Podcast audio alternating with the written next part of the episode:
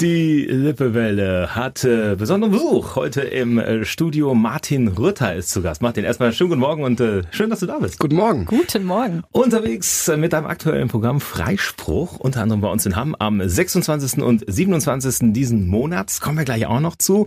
Natürlich auch mit dem passenden äh, Trikot heute Morgen angereist hier zu uns ins Lippewelle Studio. Wir haben gerade schon im Vorfeld so ein bisschen geplauscht und äh, festgestellt, Hamm hat eine extrem hohe Hundedichte. 11.700 gemeldete Hunde seit 2010 äh, Anstieg um 25 Prozent. Ähm, du hast ja viele Zahlen im, im Kopf, was das angeht. Ist Hamm damit äh, weit vorne im Ranking? Also Hamm scheint ziemlich weit vorne zu sein. Das spricht ja für die Menschen hier in der Region. So. Ich habe ja eh vor vielen Jahren mal in Hamm Show gehabt und es war, äh, ich glaube, Altweiber. Und da haben wir so als Crew gedacht, naja gut, Altweiber in Hamm, was soll denn schon hier passieren? Und dann sind wir mit der Kolonne im Pirates gelandet. Oh. Das war eine totale Katastrophe. Also äh, Und da es war, versagt. Boah, aber so richtig versagt. Und seitdem ähm, spielen wir immer Doppelshow in Hamm und sagen, wir spielen immer zwei Tage hintereinander, was wir in den wenigsten Städten machen, weil es schöner ist, im Jahr danach nochmal zu kommen, weil die Crew total angefixt ist von der Region hier. Ja, das, das ist, ist, wirklich der Grund? Und ja, das ist der Grund. Und offensichtlich vom Pirates dann natürlich auch, ne? Vom Pirates und dann diese ganze Meile. Man, wer hätte das gedacht, dass ein Städtchen wie haben so eine Meile hat? Hör mal, wir sind Großstadt. Und das merkt man dann an dieser Meile ganz besonders. Du hast es gerade angesprochen, mit dem neuen Programm unterwegs, du bist regelmäßiger Gast bei uns in Hamm. Ne? Ich habe selbst zwei deiner Shows hier sehen dürfen auch und äh, immer festgestellt, obwohl ich kein Hundebesitzer bin, ist es trotzdem eine Show, die echt alle anspricht, weil es auch unheimlich unterhaltsam dargestellt wird. Jetzt könnte man ja vermuten, dass da jemand kommt, der extrem extrem Hunde fixiert ist, ein absoluter Kenner der Szene ist, sehr ähm, speziell das Ganze macht. Aber das ist ja schon absolutes Entertainment, ne? Ja, das ist immer die Grundidee. Ich war selber ein unheimlich schlechter Schüler. Ich bin also äh, dreimal sitzen geblieben und zweimal, nee, umgekehrt, zweimal sitzen geblieben, dreimal von der Schule geflogen. und zwar, weil ich mich kaputt gelangweilt habe in der Schule. Das war für mich echt eine Folter. Und äh, ich komme aber aus einer Familie, wo immer Halligalli ist und alle haben eine sehr blumige Sprache bei uns und sind sehr laut und reden alle unheimlich viel. Und äh, für mich war immer klar, wenn ich etwas erkläre, versuche ich das sehr einfach zu halten. Also ich halte ja auch Vorträge an der Uni und ähm, vor ja, Tierärzten und Diplomanten und so. Und auch da komme ich nicht und sage, ja, Sie müssen da sukzessive Approximation wählen, weil ich das einfach völlig idiotisch finde, eine Sprache zu wählen, wo man erstmal überlegen muss, was meint der. Und deshalb ist der Abend auch äh, beim Bühnenprogramm ganz genauso und die Tagesseminare sind nicht anders gestrickt. Vielleicht wäre es ja auch in der Schule besser gelaufen, hättest du deinen Hund mitbringen dürfen, ne? Du hast einen, oder? ja, jetzt inzwischen habe ich einen, aber ich durfte ja als Kind keine Hunde haben. Von also, zu Hause aus, wirklich nicht? Nein, oh Gott, meine Haben die Eltern, Eltern Nein gesagt? Nach, meine Eltern finden heute noch jedes Tier, was man nicht marinieren und grillen kann. Völlig sinnlos. Also, äh, die kann das überhaupt nicht verstehen. 0,0, auch heute noch nicht. Oh wie. Kamst denn, wie kamst du denn dazu, dass du trotzdem dich dann äh, irgendwie für den Hund entschieden hast? Also ich hatte ähm, in den 80er Jahren war das noch nicht so üblich, da war ich so zehn und hat meine Tante Thea was gemacht, was sehr ungewöhnlich war. Die war nämlich eine Pflegestelle für Tiere. Also jeder, der ein Problem mit dem Tier hatte oder es nicht mehr haben wollte oder man fand eine Humpel, eine Taube, alle brachten das Tante Thea. Also die hatte wirklich so einen Kleinzoo mit allen möglichen Tieren. Und ich habe das als Kind geliebt, da zu sein. Ich mochte die eigentlich nicht so gerne, aber ich mochte die Tante, ich, die Tante nicht so gerne, aber äh, die war irgendwie echt speziell mit den Tieren und fand das mega faszinierend, was sie da gemacht hat. Denn die hatte ein unheimliches Talent. Die war in der Lage, innerhalb von sechs Wochen aus dem nettesten Hund einen Wahnsinnigen zu machen. Also du konntest einfach nach sechs Wochen das Haus nicht mehr betreten, weil der Hund durchgeknallt war. Und ich fand das als Kind ganz, ganz, ganz, ganz spannend und hatte da die ersten Kontakte zu Tieren. Okay. Und hast du dir gedacht, also das darf so nicht sein. Ich genau. versuch's mal anders. Ich muss es besser machen als Tante Thea. Nein, so, so, also so reflektiert ist man natürlich nicht okay. als Pubertierender oder so, ne? Aber ich fand es erstmal interessant, dass das, was Tante Thea gemacht hat, eine Wirkung auf Tiere hatte. Und äh, damit wir uns nicht falsch verstehen, die war voller glühender Liebe den Tieren gegenüber. Also die hat die wirklich aus Menschensicht toll behandelt, aber sie hat völlig äh, vergessen, dass es Tiere sind. Also ich kann mich erinnern, die die hatte einen, einen, einen Kanarienvogel, glaube ich, und die zum Teil stand die eine Stunde vor diesem Vogel und sagte immer, wo ist der Jockey? Wo ist der Jockey? Ich, also ich, ich habe als Kind schon gedacht, dass das Tier sich nicht die Federn rausreißt äh, und sich umbringen will, ist ja eine Sensation. Also ich fand das faszinierend und umgekehrt war ich durch Sport viel unterwegs in Deutschland und habe in jeder Stadt Menschen getroffen, die mit den Hunden super klarkamen, und zwar die Obdachlosen. Egal wo ich war und finde es auch heute noch interessant, dass die Punker und Penner eigentlich nie mhm. Probleme mit ihren Hunden haben. Das stimmt, ja. Weil die sehr natürlich mit den Hunden leben und sehr hemdsärmlich und unkompliziert und eben nicht so vermenschlichen. Und das fand ich als Kind schon total interessant. Ja, den Elfer müssen wir natürlich jetzt aufnehmen, Iri, ne? Vermenschlichung ist natürlich ja, das Thema. Ja, genau. Ne? Das ist, äh, wird ja immer häufiger diskutiert. Du hast es ja auch, glaube ich, öfter mal in deinem Programm auftauchen lassen. Es ist ja so, dass äh, immer mehr Hundebesitzer ihren Hund wirklich so erziehen wie ein Mensch. Also für die ist das auch quasi ein Mensch. Der Name ist schon sehr menschlich geworden. Ja, früher hieß der Hund Bello, heute heißt er Max. Genau. Ja, wie heißt deiner? Ja, Max, ja, jetzt äh, direkt Freispruch für mich, die heißt Emma, aber die heißt Emma, weil, weil die, weil die schon so hieß, als ich die bekam. Okay. Ähm, ich hätte den Namen nie gewählt, weil jede zweite Hündin im Park heißt wirklich Emma. Ähm, ich habe zwischendurch versucht, auf Erna umzutaufen, aber die ist irgendwie keine Erna. So, ne? Aber zum Vermenschlichen, ich habe wirklich äh, einen Labrador im Training, der heißt Philipp Pascal. Das musst du dir mal reinziehen. Das ist also nicht erfunden. Bis sie den Gerufen haben, hat er schon geschreddert. Jeremy Pascal ja, und Chantal. Jetzt, reden wir doch mal drüber. Ne? äh, aber es ist tatsächlich auch ein schmaler Grad. Ich habe vorgestern ein Foto gepostet, wie ich mit meiner Emma auf der Couch liege und habe so gepostet, so sinngemäß irgendwie, ja, was gibt's denn Schönes, als auf der Couch zu dösen, stimmt mit dem Hund auf der Couch zu dösen. Kannst du dir nicht vorstellen, was da los war? Innerhalb von einer Stunde 1500 Fotos ja. von Leuten, die mit ihren Hunden auf der Couch liegen, aber auch 500, die gesagt haben, Untergang des Abendlandes, der Ritter liegt mit dem Hund auf der Couch. Und Couch geht noch. Bett ja. ist noch viel schlimmer. Ja, äh, ne, ja manche werden ja sogar vegetarisch ernährt und so weiter. Es ist richtig krass geworden, habe ich das Gefühl. Es ist ziemlich durchgeknallt. Also man muss wirklich äh, den Mittelweg finden. Natürlich sind wir sehr emotional mit den Hunden. Ich nehme mich da überhaupt nicht raus. Denn das Spannende ist, der Hund ist das einzige Tier, was in der Lage ist, einen Artfremden als vollwertigen Sozialpartner zu sehen. Das heißt, der Hund weiß die ganze Zeit, du bist kein Hund, aber er kann dich genauso wichtig finden wie ein Hund und das können andere Tiere nicht. Und dadurch entsteht eine unglaublich enge soziale Bindung von Hundeseite aus und ein unglaubliches Feedback auch. Und dann ist es natürlich sehr schwer auch zu sagen, ich halte eine Distanz ein, und auch bei mir sind die Grenzen da manchmal fließend, das ist ganz klar. Aber trotzdem liegt bei mir ja immer die Prämisse darauf, erstmal möchte ich die Bedürfnisse des Hundes stillen. Und wenn ich sage, eigentlich aus Hundesicht ist alles okay, seine Bedürfnisse sind gestillt, dann ist es auch nicht mehr dramatisch, mal fünf Grad sein zu lassen. Habe ich das richtig verstanden, dass eigentlich der Hund bestimmt, ob es zusammenpasst? Nee, das meine ich nicht. Ich meine nur damit, dass der Hund überhaupt in der Lage ist, sich okay. emotional so darauf einzulassen.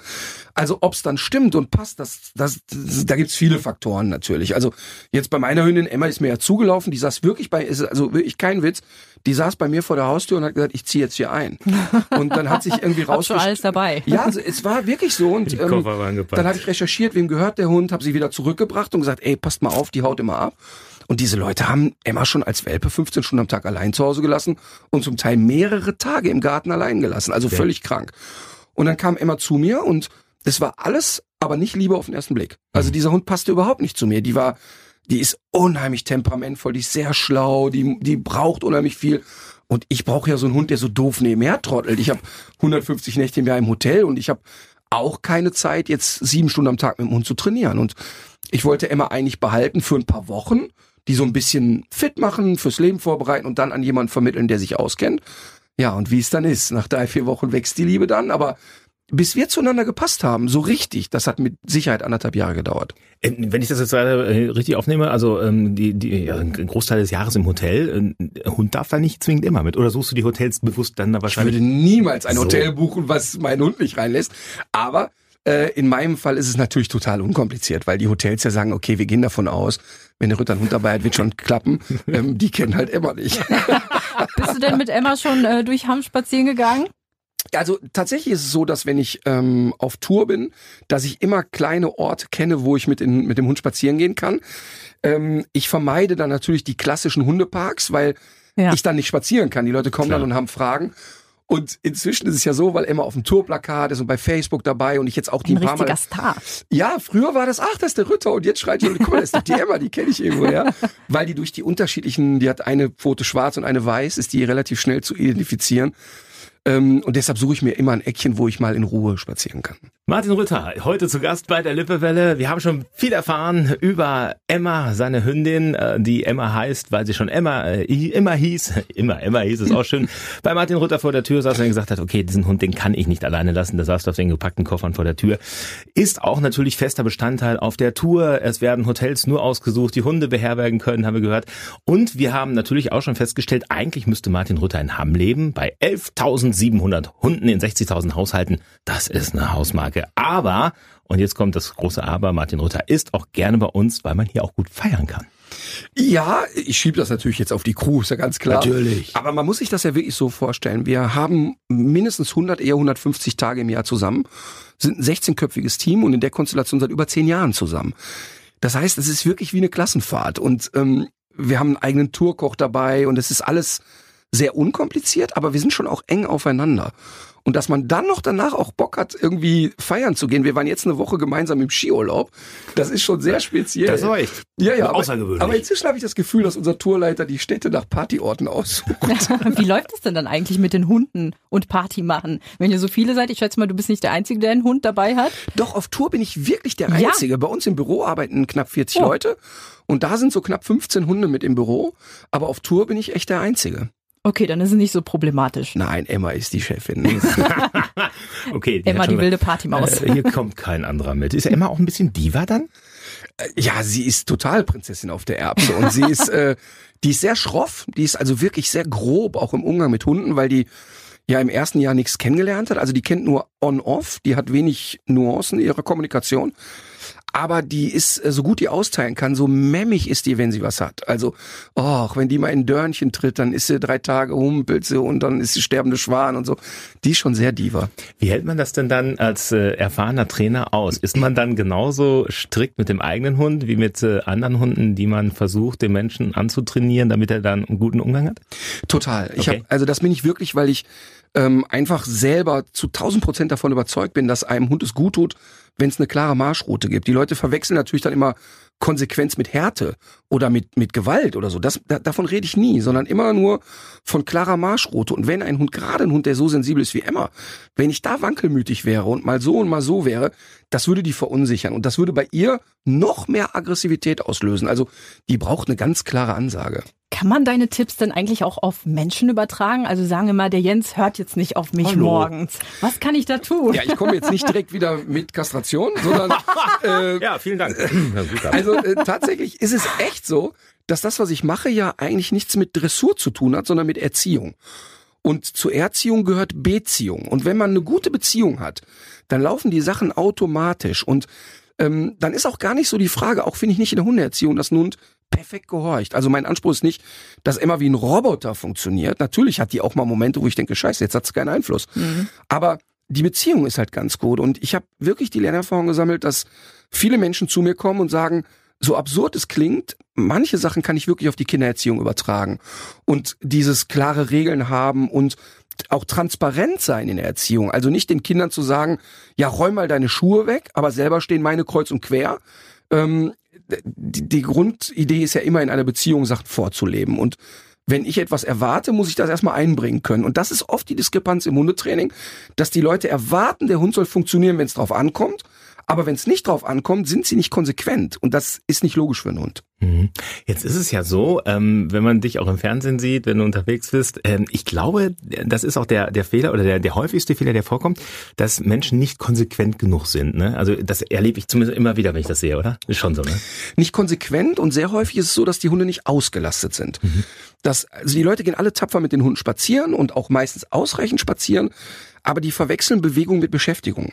Ich habe mal Sport studiert, auch wenn man es nicht mehr sieht. Alles gut. Und äh, das ist wirklich so, dass wenn du jetzt, wenn wir jetzt zwei Stunden Tennis spielen gehen, haben wir so ein, so, eine, so ein wohliges Erschöpftsein, aber man erholt sich sehr schnell davon. Wenn wir aber jetzt Chinesisch Vokabeln lernen, ähm, dann kann es unter Umständen viel belastender und fordernder sein. Und beim Hund muss ich wirklich das Gemisch aus Tennis und China machen. Also ich muss wirklich gucken, dass er nicht nur körperlich, sondern auch geistig beschäftigt wird. Und das wird total unterschätzt von den Leuten. Eins würde ich ganz gerne noch wissen, ihr jetzt ja gerade auch angesprochen, äh, die, die, die Verbindung Mensch-Hund, du ähm, coacht beide, ne? Menschen und Hunde. Also jetzt nicht immer zusammen, das auch, manchmal habe ich den Eindruck, aber schon separat auch, ne? Ja, also zunächst mal ist es ja, ist der Begriff Hundetrainer ja total falsch. Also die Leute können nicht den Hund abgeben und ich repariere den dann, ähm, sondern ich muss ja immer den Leuten erklären, was könnt ihr anders machen äh, oder wie könnt ihr schneller erkennen, was der Hund euch gerade sagt. Oft ist ja ein Kommunikationsmissverständnis.